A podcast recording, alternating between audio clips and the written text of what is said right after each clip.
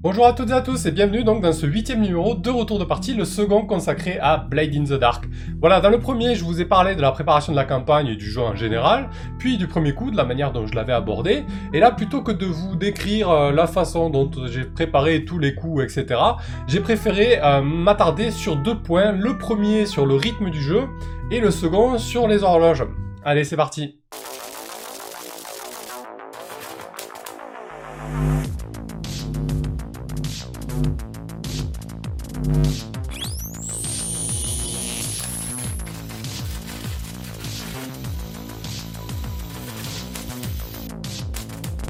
je vais parler euh, tout d'abord du rythme des parties sur Blade in the Dark.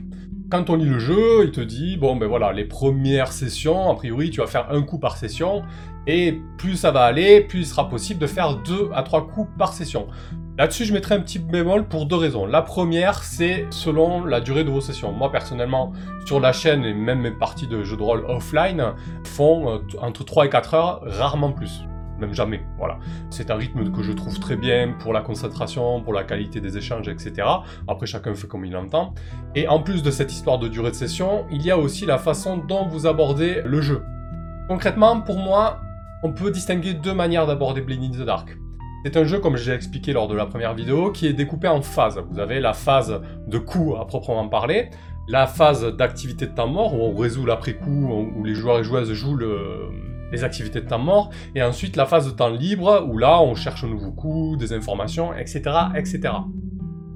Ici, si vous prenez beaucoup de temps à toutes les autres phases par rapport au coup, forcément, par session, vous allez jouer moins de coups.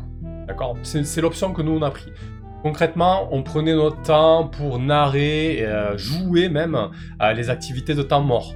On prenait notre temps pour jouer les imbroglios. Par exemple, les imbroglios, c'est les événements qui vont arriver après le coup. Si l'équipe a, fait beaucoup de raffus lors du coup, elle a plus de chances d'avoir des imbroglios euh, puissants et assez néfastes. Donc là, il y a deux options. Euh, les imbroglios, euh, dans le livre, ça tient sur un paragraphe avec des conséquences mécaniques et fictionnelles. Vous pouvez très bien narrer en quelques mots les conséquences fictionnelles et appliquer tout de suite la mécanique avec des choix généralement. Par exemple, euh, oui, alors soit tu esquives l'interrogatoire et tu as 3 de en plus, soit tu l'esquives pas, mais tu prends sur la tronche. Si vous faites ça très rapidement, bien évidemment, vous allez gagner du temps pour le reste du jeu. Ben voilà, ça va dépendre des envies de chacun et des envies de la table. Si vous voulez vraiment vous axer sur la gestion de la bande, la progression de la bande, la prise de territoire, etc., je vous conseille d'accélérer les phases entre les coups en fait, pour vraiment se concentrer sur les coups proprement, à proprement parler. Parce qu'en fait, c'est les coups qui font avancer euh, l'équipe, la bande et l'environnement, je dirais. Le reste est beaucoup plus lent. Donc voilà, ce rythme de partie va dépendre vraiment de vos choix. Moi personnellement et l'équipe a pris beaucoup de plaisir à prendre son temps lors des activités de temps mort, à, oui, bah, à développer le vice, à avoir des, contacts récurrents, créer, faire vivre en fait Dustwall et les, et les personnes qui gravitaient autour des personnages joueurs et autour de la bande. Tout comme les, phases de temps libre où là on avait vraiment des scènes qui étaient jouées par moment plutôt que d'être narrées ou tout simplement se gérer sur un jet de dés. Admettons, un, des personnages joueurs veut aller à la bibliothèque chercher des renseignements sur un bâtiment quelconque.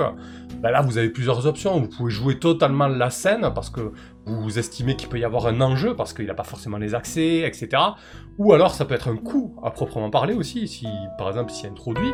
Ou bien vous pouvez décider de, faire ça totalement mécaniquement. Ok, tu recueilles ces informations, de quelle manière, comme ça, pas de problème. Le risque c'est ça, allez on jette, on jette les dés, on a le résultat, merci, au revoir. Et là du coup vous gagnez beaucoup de temps. Et effectivement, si vous prenez ce chemin-là, vous pouvez faire plusieurs coups par session. À vous de voir, du coup, comment ça vous plaît. Là, c'est vraiment en discuter avec la table et établir ça dès le départ, je pense c'est une bonne chose. Les activités de temps mort, quant à elles, peuvent aussi prendre énormément de temps, parce qu'on a vu qu'il y avait le temps libre avec la recherche du prochain coup, la recherche d'informations, et aussi les imbroglios qui pouvaient prendre du temps, mais concrètement, les activités de temps mort, selon comment on l'aborde, ça peut prendre du temps. Parce que de base, tous les PJ ont deux actions de temps mort, sauf s'ils sont en guerre ou ils en ont qu'une, et en plus de ça, ils peuvent aussi payer un d'argent à chaque fois pour avoir une action supplémentaire. Donc on peut se retrouver avec des activités de temps mort qui prennent énormément de temps entre les coups. Donc là, ben, c'est pareil, ça dépend ce que vous voulez faire. Alors concrètement, toutes les activités de temps mort ne sont pas intéressantes à jouer. Par exemple, l'entraînement, bon, ben, à la limite, vous allez jouer la première, la seconde, la troisième scène d'entraînement en, mettant un peu de couleur, ouais je fais ça pour m'entraîner tout ça. Bon, au bout de la quatrième ou cinquième fois, j'avoue que ça passe un peu au-dessus et, on enchaîne. Par contre, il y en a certaines qui peuvent être intéressantes, comme baisser le raffut, de quelle manière le personnage euh, va s'y prendre, qu'est-ce qu'il va hum, faire, à qui il va aller parler, quels peuvent être les risques ou les implications, voilà, donc ça va dépendre aussi. Mais vous pouvez très bien choisir de jouer toutes les activités de temps mort vraiment de manière mécanique. Donc euh, voilà, l'après-coup est assez long parce qu'il faut gérer euh, les récompenses, le raffut, euh, les imbroglios, les activités de temps mort et tout ça. Donc à vous de voir si vous voulez vraiment compresser tout ça ou prendre votre temps. Voilà. Alors, la gestion des horloges dans Blade of the Dark. Alors, le principe des horloges, c'est très simple. Hein. Vous prenez une horloge avec 4, 6, 8, 10 ou 12 crans, et du coup, ça va déterminer un peu une chronologie ou des étapes à remplir avant que quelque chose se produise. Pour la faire simple, par exemple, euh, la bande agit sur le territoire d'une autre bande, elle décide de ne pas payer de, pot de vin ou de ne pas payer de rétribution, ben vous allez créer une horloge à 6 crans, admettons, parce qu'elle n'est pas très patiente, la bande adverse, sur sa patience, la patience des, euh, des foulards rouges, tiens.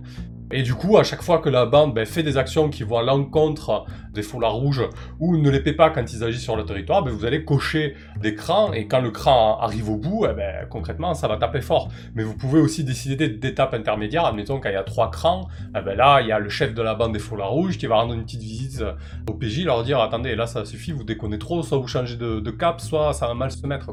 Voilà, donc l'idée c'est ça. Ça peut aussi être utile pour gérer de l'action. Admettons, euh, il y a un manoir à infiltrer et vous créez un compteur à 4 crans, la sécurité du manoir. Première description, vous êtes dans le jardin, il y a euh, des chiens de garde, il faut les passer. Boum, vous jouez, vous jouez, ils passent les chiens de garde, un cran se remplit, vous arrivez devant les fenêtres, elles sont cerclées de plomb et fermées de l'intérieur, un deuxième cran est placé, etc. Voilà, donc ça sert à ça les horloges. Et donc, j'avoue qu'au premier abord, c'est pas si simple que ça à gérer. Le fait d'avoir Kelren dans la partie qui a déjà maîtrisé, enfin joué à Blade is the Dark et qui est un peu plus calé que moi sur notamment les jeux propulsés par l'Apocalypse, qui propose souvent comme ça des horloges pour les menaces et autres. Ça m'a beaucoup aidé d'avoir ces retours parce qu'à chaque fin de partie, bien évidemment, on débriefait et je vous conseille de le faire. Et du coup, il en est sorti petit à petit une amélioration de ma gestion des horloges pour arriver un petit peu à quelque chose de satisfaisant. Et donc, je vous retranscris là. Pour moi, les horloges, et pour d'autres aussi, il faut vraiment qu'elles soient, entre guillemets, dézoomées. Je m'explique. On va reprendre l'exemple du manoir. Si vous créez une horloge pour un coup qui est simple, par exemple euh, le cambriolage du manoir, si vous créez une horloge pour euh, l'infiltration dans le manoir, une horloge pour trouver l'objet à chercher dans le manoir, une horloge pour combattre les gardes dans le manoir, vous allez vous retrouver, vous risquez de vous retrouver avec une multiplication d'horloges et une complexification du coût et de la fiction. Alors que vous pouvez très bien créer une seule, horloge à 6 ou 8 crans, mettons, avec euh, récupérer euh, l'artefact euh, chez Scarlock, tout simplement. Bah, du coup, cette horloge qui est assez large et dézoome fortement pourra intégrer le fait d'infiltrer le manoir, mais aussi le fait de mettre la main sur l'objet. Du coup, vous allez vous retrouver avec une horloge globale pour le coup, qui sera beaucoup plus simple à gérer, d'accord? Et ça vous permet de ne pas vous emmêler, les pinceaux. Voilà, c'est vrai que c'est pas, pas évident à maîtriser au début, ça demande un petit peu de rigueur et de tâtonnement. Petit à petit, on trouve les choses les plus pertinentes à créer en horloge, voilà. Des exemples concrets euh, sur ma partie, parce qu'on est aussi pour parler de ça. Euh, je me rappelle avoir créé une horloge euh, pour la destruction d'une porte là, c'était clairement une mauvaise idée parce que du coup, on se retrouve avec quelque chose qui prend du temps et qui est pas super intéressant. Avec Portis qui fait un premier jet pour tenter de détruire la porte, hop, ça coche qu'un seul cran. Un deuxième jet, ça coche trois crans et on n'avance pas comme ça. Donc c'est plus intéressant du coup de vraiment créer des horloges qui dézooment. Alors si vous voulez faire des plus complexe.